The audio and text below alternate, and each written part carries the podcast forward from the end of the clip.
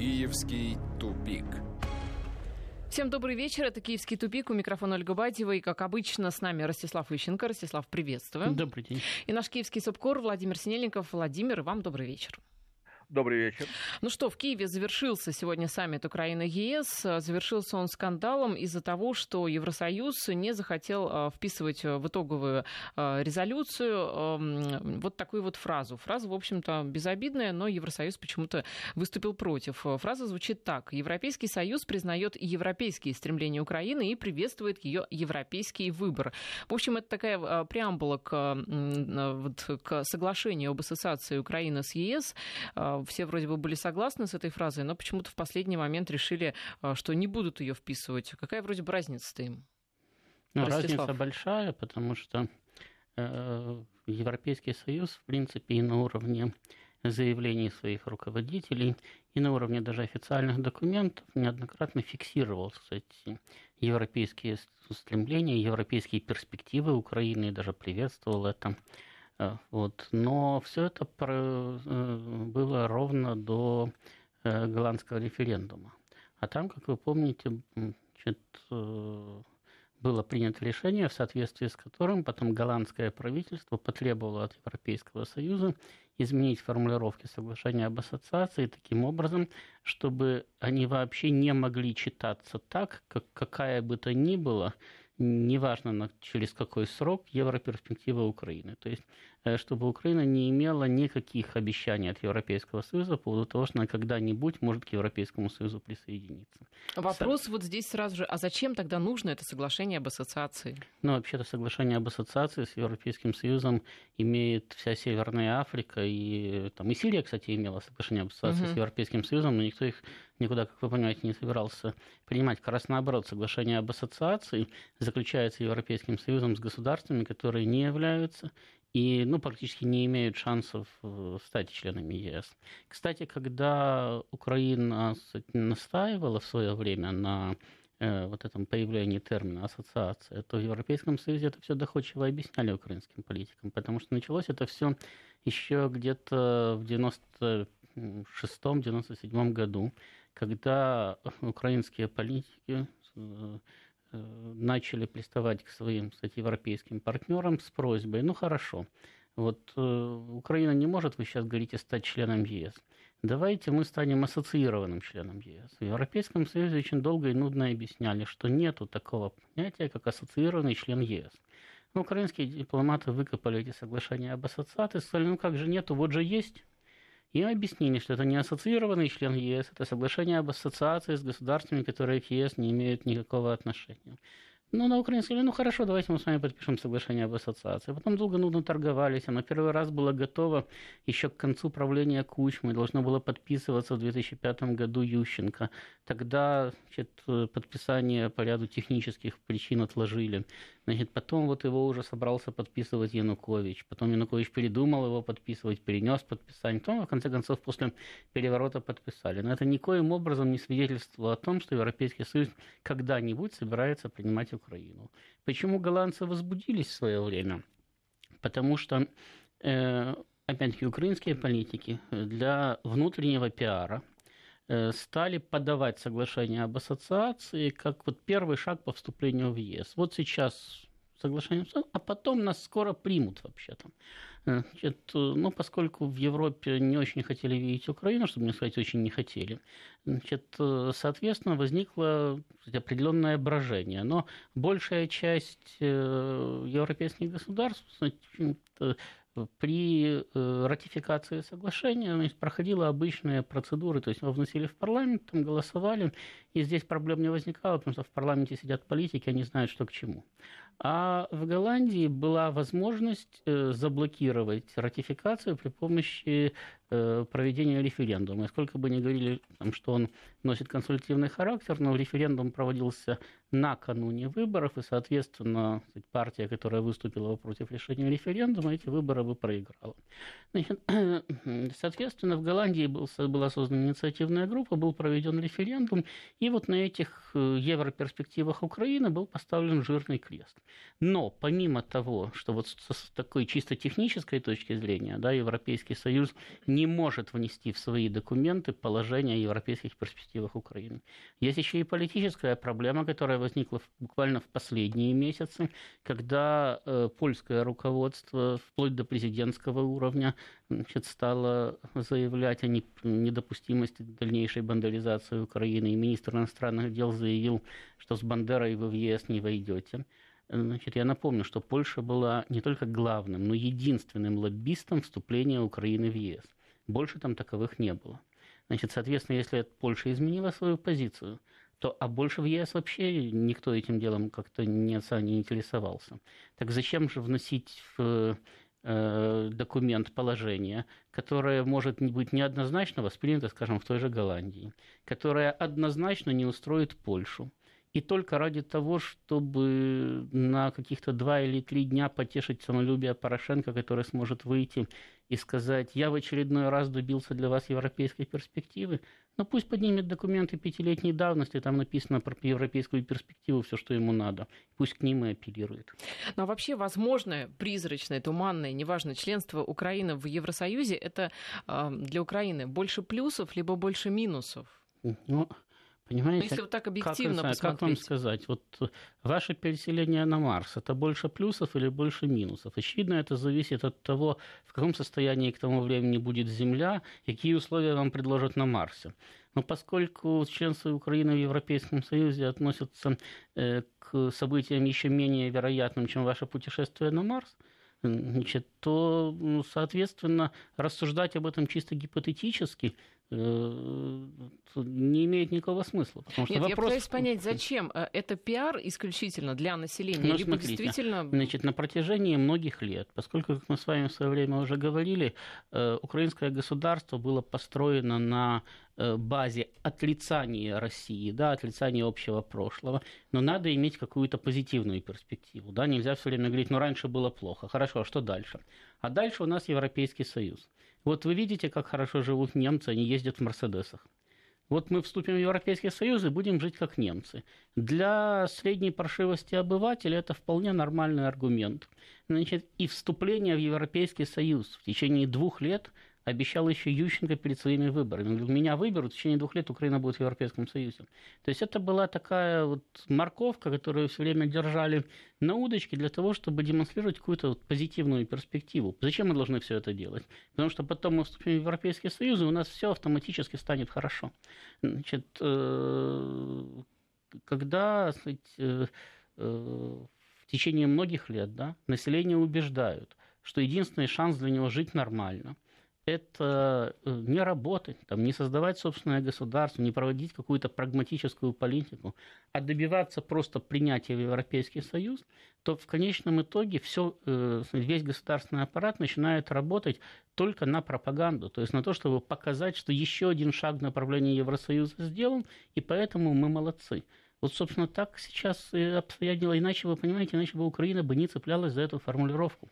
С точки зрения э, государственных интересов, даже с точки зрения обычного дипломатического профессионализма, совместное заявление с Европейским Союзом по итогам саммита было значительно важнее, чем эта паршивая формулировка ни о чем.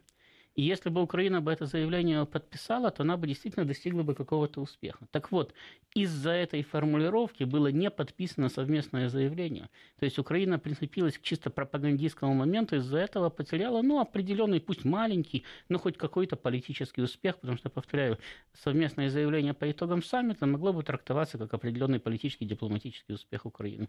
А когда его нету, так а зачем саммит-то проводили, если ни о чем не договорились? Но европейцы в этой ситуации ответственно поступили, они не стали стали э, делать вот этих э, необдуманных совершенно обещаний, а хотят фразу «давайте впишем эту фразу нам-то, в общем, что?» Ну, понимаете, европейцы уже научены, так сказать, горьким опытом, когда к ним много лет подряд ходили украинские дипломаты, говорили, послушайте, вам все равно, а нам приятно, давайте напишем ничего не значащую фразу. Как только писали ничего не значащую фразу, те же самые дипломаты начинали к ним ходить и говорить, вот смотрите, у нас тут записана европейская перспектива, А давайте теперь дорожную карту создадим. А давайте денег теперь на перспективу. Нет, ну деньги-то потом. Давайте дорожную карту создадим. А как мы будем теперь вступать в ЕС? Ну, видите, мы же написали, что мы будем, да? Вы же написали. Мы же согласовали. Вот теперь создадим дорожную карту. Потом уже под дорожную карту, под мероприятие давайте денег там и так далее. Да? И потом они уже начинали продавливать чуть ли не собственное вступление. Поскольку Европейский Союз уже хорошо знает, с кем он имеет дело, он старается, сказать, подуть на воду. Но денег-то все равно Европейский Союз обещает э, в лице но обещать не значит жениться. Это понятно, но вот на том же саммите опять э, всплыл вопрос о деньгах, естественно, и э, украинская сторона говорит, что обещали в очередной раз 600 миллионов евро, если будет совместная работа по там, углублению реформ на Украине, по дальнейшему развитию Понимаете, Украины. Здесь, опять, здесь э, позиция Европейского Союза вообще безупречна. Значит, он говорит примерно следующее. Да, конечно, мы, мы же всегда поддерживаем совместные программы Украины и МВФ. Вот у вас же есть программа, да? Вот как только МВФ даст деньги, мы тоже подключимся и тоже дадим. А МВФ не дает. И даже если в очередной раз когда-нибудь что-нибудь даст, в чем я лично сомневаюсь, то это опять будет какой-то мизер, как вот выдавали конце 2016 года, чтобы Украина продержалась до американских президентских выборов. Потому что вот был недавно самый очередная, была очередная встреча, Кристина Лагард приезжала в Киев, да, встречалась с Порошенко, общалась с правительством, все у них было хорошо до последнего момента. Как только значит, дело дошло до денег, она сказала, ну знаете, все-таки вы не выполнили одно обязательство, второе обязательство, третье обязательство, четвертое обязательство, поэтому по поводу денег поговорим осенью. Но вот до осени, значит, ничего уже не будет, никаких денег, ни от кого. Ну, Кабмин Украины сегодня сообщает, что до конца года будут эти самые 600 миллионов евро. Ну, как вы понимаете, осень будет до конца года, год заканчивается зимой. Значит, э, ну вот Кабмин рассчитывает, да, что осенью МВФ по какой-то причине неведомой решит, что реформы на Украине бьют ключом, даст деньги, соответственно, Европейский Причем Союз... там бьют э, трубы горячей воды, которые со- прорывают. Соответственно, и этот самый э, Европейский Союз даст денег. Э, ну, понимаете, ну, к трубам-то чего привязываться? Трубы прорывает везде. Значит, в самых технологичных странах. Это не проблема. Значит, э, проблема заключается в том, что сейчас вся Украина работает как одна большая прорванная труба, которую никто не хочет и не может починить. Ну, вообще, конечно, интересно, как э, можно таким образом жить. Вот они надеются на эти 600 миллионов. Они каким-то образом верстают государственный бюджет, свои планируют расходы. Они же должны учитывать эти 600 миллионов. Будут они, не будут. Ведь нужна Но, ясность вы понимаете, они в этом самом, они в государственном бюджете вообще-то заложили э, внешнее кредитование, если не ошибаюсь, на сумму вообще в 17 миллиардов, которые им никто не обещал и которые привлечь невозможно. Потому что вот Россия может выйти на самые международные финансовые рынки, несмотря на санкции, разместить, вот, как было э, буквально в конце прошлого месяца, облигации на 3,5 миллиарда долларов, и говорят, давайте еще, давайте мы вам еще денег дадим. Да? То есть не пользуются спросом. Украинские облигации никто не покупает. Не в последнюю очередь, кстати, и потому... Но мы же купили недавно, ну, три года назад. Нет, ну так вот именно потому, да. вот именно потому, что три года назад были приобретены украинские евробонды, потом, по которым Украина фактически объявила дефолт, но не признала это дефолтом и начала там что-то оспаривать ну, в самого разного рода судах в лондонском высоком суде, значит, э, остальные инвесторы смотрят и понимают, а зачем нам покупать их долговые обязательства? А так больше никто в долг не дает. Но вот последняя надежда это МВФ, э, который вообще дает то, кому попало, да, но тогда надо выполнять программу МВФ. А программу МВФ выполнять не хочется, потому что там прописана свободная продажа земли. А земля на Украине и так уже не свободно скуплена примерно восемью или семью крупными агрохолдингами. Значит, но она скуплена незаконно. Она фактически находится вроде бы как в долгосрочной аренде у них. Если сейчас ввести свободную продажу земли, то все эти практически изъятые ими уже у крестьян паи э, крестьяне смогут кому-то перепродать. И тогда этим самым агрохолдингам придется конкурировать с, друг с другом и со своими зарубежными коллегами за то, кто этому крестьянину за этот пай заплатит. Возможно, большой земельный передел, но они этого совсем не хотят. У них и так все хорошо. 80% сельскохозяйственной земли на Украине принадлежит 7 или 8 крупным агрохолдингам. Все. Уже, так сказать, приватизация произошла. Больше никто не хочет ничего переделывать. Значит, э, а эти агрохолдинги, естественно, влияют на Верховную Раду. Они депутатов туда покупают пачками. Значит, Э, поэтому, естественно, Рада блокирует э, под благовидным предлогом значит, все эти попытки э, ввести рынок земли. Но МВФ тоже пожимает плечами, говорит, ну не хотите, как хотите, нам же лучше.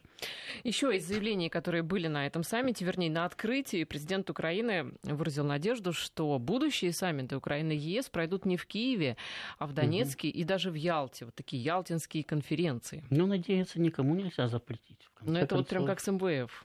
Нет, но в конце концов надежды юношей питают. Ради бога, пусть э, так уже не юноша пусть... должен понимать реальную ситуацию. Может, он, может, он себя молодо чувствует. Это главное, да.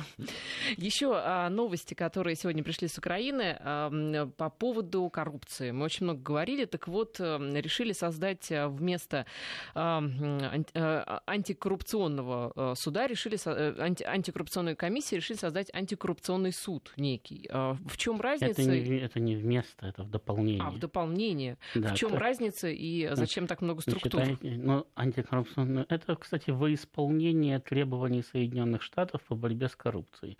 Там создано антикоррупционное бюро, отдельная следственная структура, которая занимается борьбой с коррупцией внутри украинской власти. Значит, и должен быть создан отдельный антикоррупционный суд, который будет, ну, правильно судить коррупционеров. Значит, э, вообще-то всем давно известно, что если вы создаете вот в рамках такой коррумпированной системы какую-то новую структуру по борьбе с коррупцией, то, соответственно, вся коррупция сосредотачивается в структуре по борьбе с коррупцией, потому что тогда им надо заплатить для того, чтобы можно было заниматься коррупцией дальше. То есть я думаю, что в этом отношении Соединенные Штаты полностью отдают себе отчет, что таким образом коррупцию не победишь. Но поскольку э, Соединенным Штатам необходим инструмент влияния на украинскую внутреннюю политику, а с исчезновением денежных вливаний, с отказом поставлять оружие, значит, с практическим отказом в политической поддержке эти инструменты исчерпаны, то вот эти вот механизмы, по сути дела, подотчетные Соединенным Штатам, механизмы по борьбе с коррупцией, оказываются очень хорошим инструментом влияния, потому что они решают, кто коррупционер. Э, вы не нравитесь э, по какой-то причине Вашингтону, вот вы коррупционер, против вас возбудят дело, а антикоррупционный суд вас осудит. Почему они хотят создать отдельный суд? Потому что остальные подконтрольны Порошенко. И, соответственно, если Петру Алексеевичу не надо, то суд найдет э, Э, обстоятельства вас оправдывающие. Если надо, то он вас сказать, закатает на полную катушку. Американцы хотят сами руководить этим процессом для того, чтобы решать Порошенко коррупционер, Тимошенко коррупционер, еще там кто-то коррупционер. То есть это для них один из, ну, я бы сказал, последних механизмов влияния на украинскую политику. Они поэтому очень долго, настойчиво и упорно продавливали этот механизм. Украинское руководство по мере сил сопротивлялось. Сейчас американцы продавили. Но э, поскольку повадки украинских политиков э, всем хорошо известны, я думаю, что они найдут способ выхолостить всю эту систему, и она не будет работать так, как хотят Соединенные Штаты.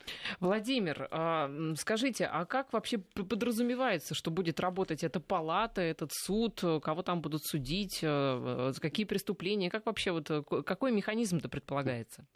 А, ну, если быть формально точным, то там речь идет не о создании отдельного суда, а антикоррупционной палаты в составе э, э, судебной системы Украины, то есть он, она будет подчинена Верховному суду, это антикоррупционная палата.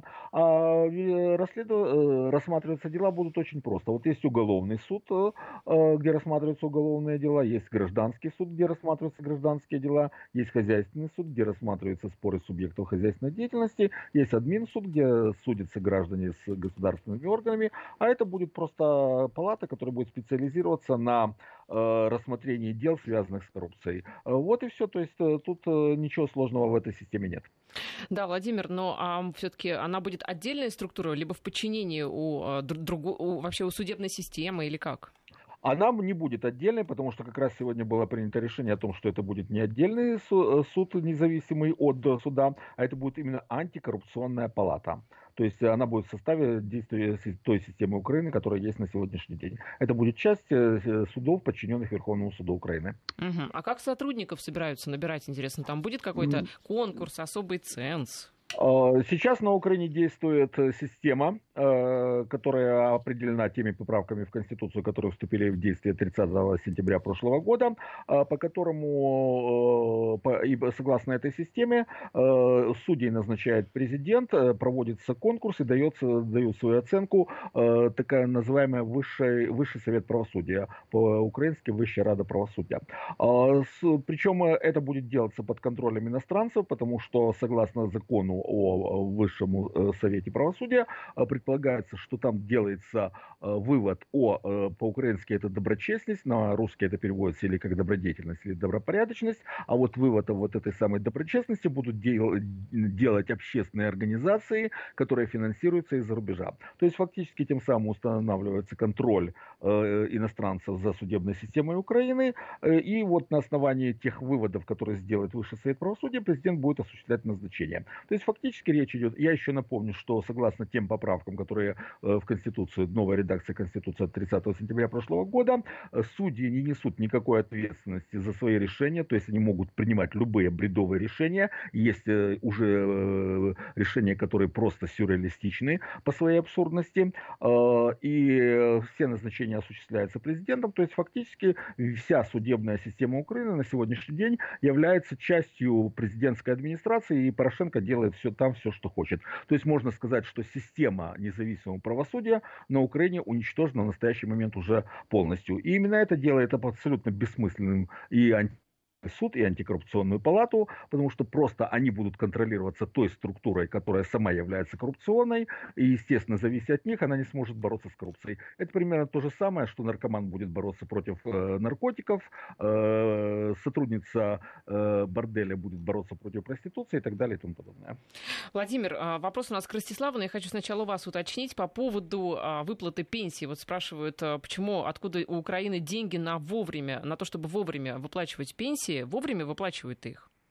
А с чего взяли, что у Украины есть деньги на то, чтобы вовремя выплачивать пенсии? Дело в том, что все эти пенсии, которые сейчас выплачиваются, они автоматически уходят на оплату ЖКХ, то есть тут же моментально возвращается государство, то есть государство из одного кармана вытащило, заплатило пенсии, и тут же эти пенсии вернулись к ней в виде оплаты за жилищно-коммунальные услуги. А вот э, есть механизм компенсации этих услуг, а вот по эти, и вот это реальные деньги, которых у Украины нет. Вот буквально на днях один из э, э, украинских экспертов экспертов э, заявил, что сейчас задолженность по выплате компенсаций составляет 30 миллиардов 700 э, миллионов гривен. Это примерно около 70 миллиардов рублей, и которые не выплачивают тем, кто имеет право на компенсацию. То есть э, денег на пенсии нет. Ясно. У нас сейчас пауза, короткая новости и реклама, и затем вернемся в эфир. Киевский тупик. Возвращаемся в эфир. Владимир Снельников и Ростислав Ищенко. Итак, вот по поводу пенсии, Ростислав, все-таки у вас интересовались, откуда деньги на выплаты пенсии? Ну, смотрите, как работает, в общем-то, механизм э, выплаты пенсии. Значит, э, э, пенсионный фонд давно и глубоко дефицитен.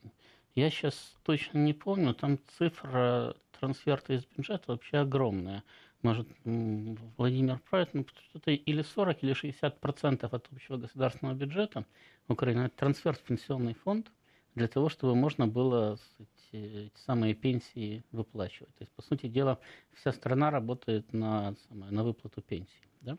Значит, э, при этом Украина усиленно сопротивлялась всегда, вот точно как к земельной реформе, она всегда сопротивлялась пенсионной реформе. В конце концов, пенсионную реформу свели к простому повышению пенсионного возраста, и то пока только для женщин. Значит, и э, продолжают кстати, упорно э, стоять на своем. Почему? Потому что э, огромные деньги да, э, из государственного бюджета отправляются в черную дыру эти, пенсионного фонда. Значит, понятно, что на этих деньгах причастные к этому делу люди очень хорошо зарабатывают. Должность э, э министра социальной политики во всех правительствах была сказать, одной из самых лакомых и самых коррупционных, значит, значительно более приятной, чем даже э, должность министра топлива энергетики потому что там хоть надо было по поводу какого-то конкретного газа с кем-то договариваться, да, и э, все же не украдешь. А здесь просто чистой воды значит, деньги, которые вот он, государственный бюджет вам выдает, и никуда не денется, миллионы же пенсионеров, как же без них. Вот. А дальше Сейчас, опять-таки, все понятно. Пенсионный фонд, ну, действительно, пенсии э, фактически меньше, чем э, счета за коммунальные услуги. Вот. Но при этом, значит, пенсионерам от этого, естественно, лучше не становится, да? Но порядочные люди, которые имеют доступ к решению э, вопросов трансфертами из бюджета в пенсионный фонд и конкретному прохождению денег через пенсионный фонд, они, в общем-то, Э, достаточно хорошо себя чувствуют, имеют возможность делиться и с депутатами, и с президентом и так далее. И поэтому вот эта вот реформа, точно так же, как земельная реформа, тормозится и будет тормозиться, и никто, это самое, никто ее особо с места не сдвинет. То есть дефицит пенсионного фонда только растет. Вот реформа вроде проводится, да, а дефицит пенсионного фонда постоянно растет и будет расти, потому что это очень выгодно. И даже если туда весь бюджет закапывать, еще и иностранные кредиты туда же отправлять в пенсионный фонд, то тем, кому надо, они свое получат. Ну, вот сегодня был митинг, а, вернее, а, даже не митинг, а беспорядки около Верховной Рады. Там собрались националисты, они как раз требовали очистить власть от коррупции, забрасывали полицейских шашками и устраивали с ними стычки. Давайте послушаем, как все это было.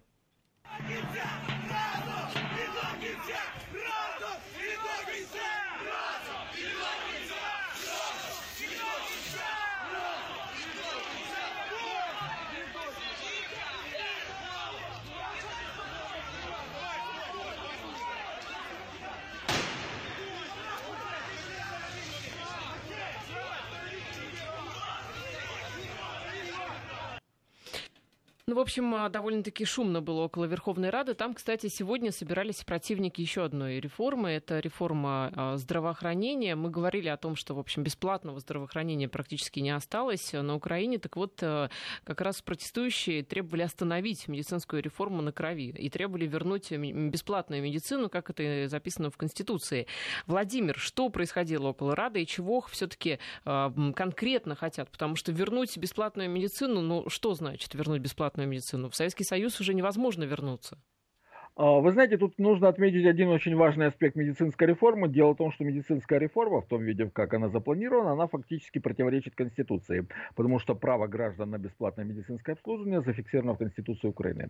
Соответственно, попытки отменить это, это означает нарушение конституционного строя, посягательство на этот самый строй. Тем не менее, для Украины, для которой вообще характерна абсолютная такая юридическая безалаберность и тотальная анархия, в том числе на самом высшем государственном уровне, э, пытается провести эту пенсионную реформу. Почему люди недовольны? Дело в том, что эта реформа предполагает резкое сокращение государственных расходов э, на э, содержание медицинских учреждений, то есть их станет намного меньше, э, доступ к ним будет ограничен. В принципе, предполагается переход на страховую медицину, в принципе, это достаточно нормально, но дело в том, что не в нищей стране, то есть у людей сейчас нет денег платить страховые взносы за пользование страховой медициной. А поэтому народ и недоволен, и он требует увеличения расходов на финансирование, Э, расход э, медицинских учреждений и говорит о том, что реализация медицинской реформы будет станет смертью для тех, кто вынужден пользоваться этими услугами по очень простой причине. Не будет средств на того, чтобы пользоваться услугами страховой медицины.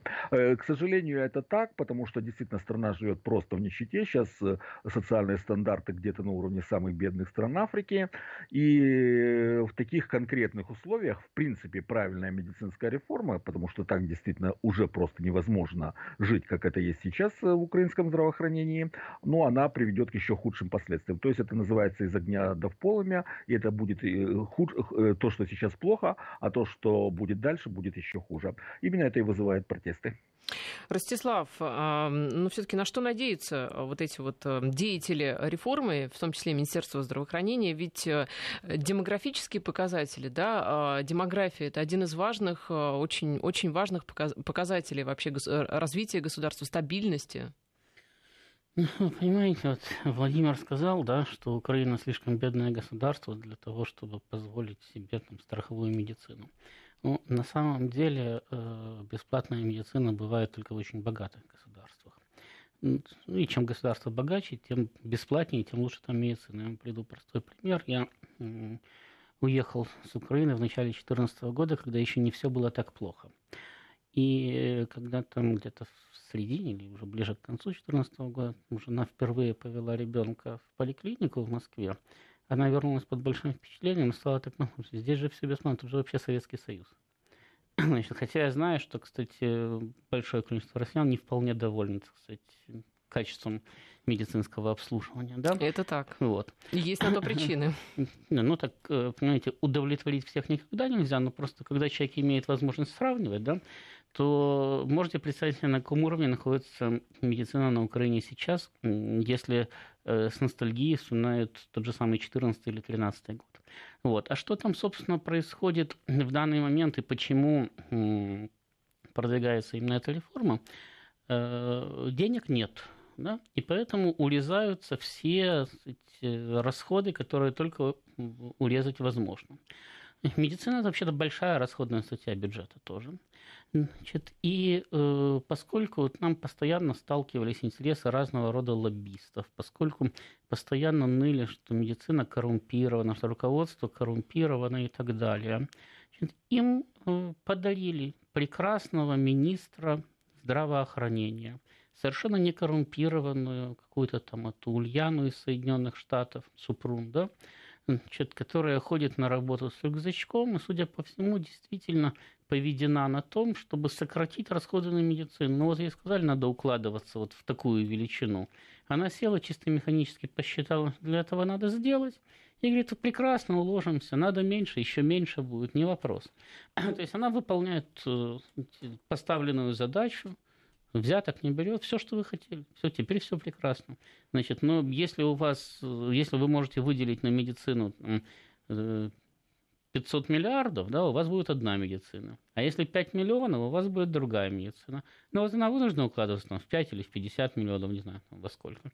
Она в это и укладывается. И говорит, для этого, значит, надо сократить в два раза количество больниц, в три раза количество койко-мест в больницах, создать только крупные центры, куда, если уж больной туда доберется, то тогда, может быть, там ему квалифицированную помощь и окажут. Ну, а если не доберется, так умерла, так умерла, что поделаешь. Перед ней не стоит задача увеличить народонаселение Украины. Перед ней стоит задача сэкономить деньги на здравоохранение. Она с этой задачей прекрасно справляется. Уложиться в смету, да. Да, а протестуют, опять-таки, ведь вы же понимаете, что пока реформа не произошла, да, народ ходит в те же поликлиники, и протестовать против реформы, которой еще нет, и он не знает, в чем она заключается, народ сам по себе не может. Э, он с ней просто не сталкивается. Э, значит, э, протестуют те же самые коррупционеры, да, которые сейчас наживаются на том же самом медицинском обслуживании. Протестуют они почему? Не потому, что они хотят защитить украинский народ от страшной медицинской реформы.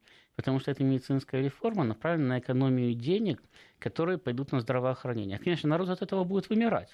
Но их не народ интересует. Их интересует то, что если раньше у них было денег там, в 3, в 4, в 5 или в 10 раз больше, которые можно было делить, то теперь этих денег будет в 3, в 4, в 5 или в 10 раз меньше.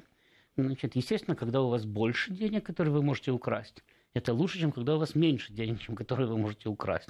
Вот поэтому они и нанимают таких протестующих под Верховной Радой, которые протестуют против медицинской реформы. То есть та же история, что и с э, пенсионным фондом, а да? Э, там всегда одна и та же история. Если кто-то где-то протестует против какой-то реформы, которая еще не началась и не произошла, значит, всегда задайте себе вопрос, откуда эти простые люди вдруг узнали об ужасных последствиях этой реформы, если они с ней еще даже не столкнулись и нигде не могли об этом ни прочитать, ни почерпнуть более-менее адекватную информацию. Они узнали и протестуют, потому что их пригласили э, протестовать за небольшую фиксированную сумму денег. А пригласили их протестовать те, кто уже понимает, чем эта реформа им грозит. То есть э, одни коррупционеры протестуют против других коррупционеров. Только и всего. Пауза у нас на погоду и вернемся в эфир. Киевский тупик. Возвращаемся в эфир. Накануне вечером а, появился текст, он был опубликован, проекта закона о реинтеграции Донбасса. Так вот, там предполагается, что на территории Донбасса можно будет вводить военное положение по приказу президента Украины Петра Порошенко. Это одно из положений этого законопроекта. Что там еще интересного, Ростислав? И а, что это, чем вообще этот а, закон грозит? Грозит он, с моей точки зрения, ровно ничем, да? потому что все, что можно было или нельзя было прописать в этом законопроекте, украинское правительство давным-давно уже сделало. Э, то есть армия в Донбассе воюет против мирного населения вопреки Конституции.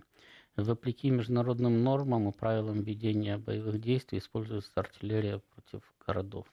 Украинская авиация еще в 2014 году города, жилые кварталы бомбила. Значит, военные преступления уже совершены. И э, сейчас уже там, введением военного положения этого не исправить, все равно за них придется отвечать. То есть ни с точки зрения какого-то усиления давления на Донбасс, да, кстати, и мобилизация прекрасно Украина проводила без всякого военного положения. Э, ни с точки зрения давления на Донбасс, ни с точки зрения прикрытия каких-то своих грехов, этот закон украинскому руководству ровным счетом ничего не дает. Тем не менее, э, о законе говорили в двух вариантах. Э, один, первым на эту тему выступил Турчинов, который вообще хотел, чтобы можно было вводить военное положение в любом регионе государства без согласования с парламентом, и который предполагал, ну просто текста законопроекта, о котором говорил Турчинов, никто не видел, да, но, по крайней мере, в его изложении он предполагал, что руководство в таком случае осуществляет специальные военные администрации, которые будут координироваться Советом национальной безопасности и обороны Украины. И есть другой вариант, который вот сейчас опубликован, судя по всему, он родился в недрах администрации Порошенко – там, где тоже можно вводить военное положение без согласования с парламентом, но это привязано непосредственно к Донбассу, к зоне введения сейчас боевых действий, хотя, в общем-то, при желании ее всегда можно расширить, да, но пока это вроде бы привязывается к Донбассу. Тоже президент своим решением вводит без согласования с парламентом военное положение, но э, контроль тогда над э, всеми этими э, администрациями, да, которые будут непосредственно осуществлять э, режим военного положения, замыкается на президента. То есть, с моей точки зрения, это продолжение давней и усиленной позиционной внутриполитической уже не борьбы, а войны на Украине. Дело в том, что э, материально-техническая база, да, поддержание, материальная база, ресурсная база, поддержание вот этого вот украинского олигархического режима, она выродилась. Именно поэтому вырождается и сам режим. То есть вначале он стал таким полутеррористическим при сохранении внешних атрибутов демократии, значит, фактически опирался на незаконное вооруженное формирование, на эскадроны смерти, значит, и на завуалированный террор правоохранительных органов и службы безопасности.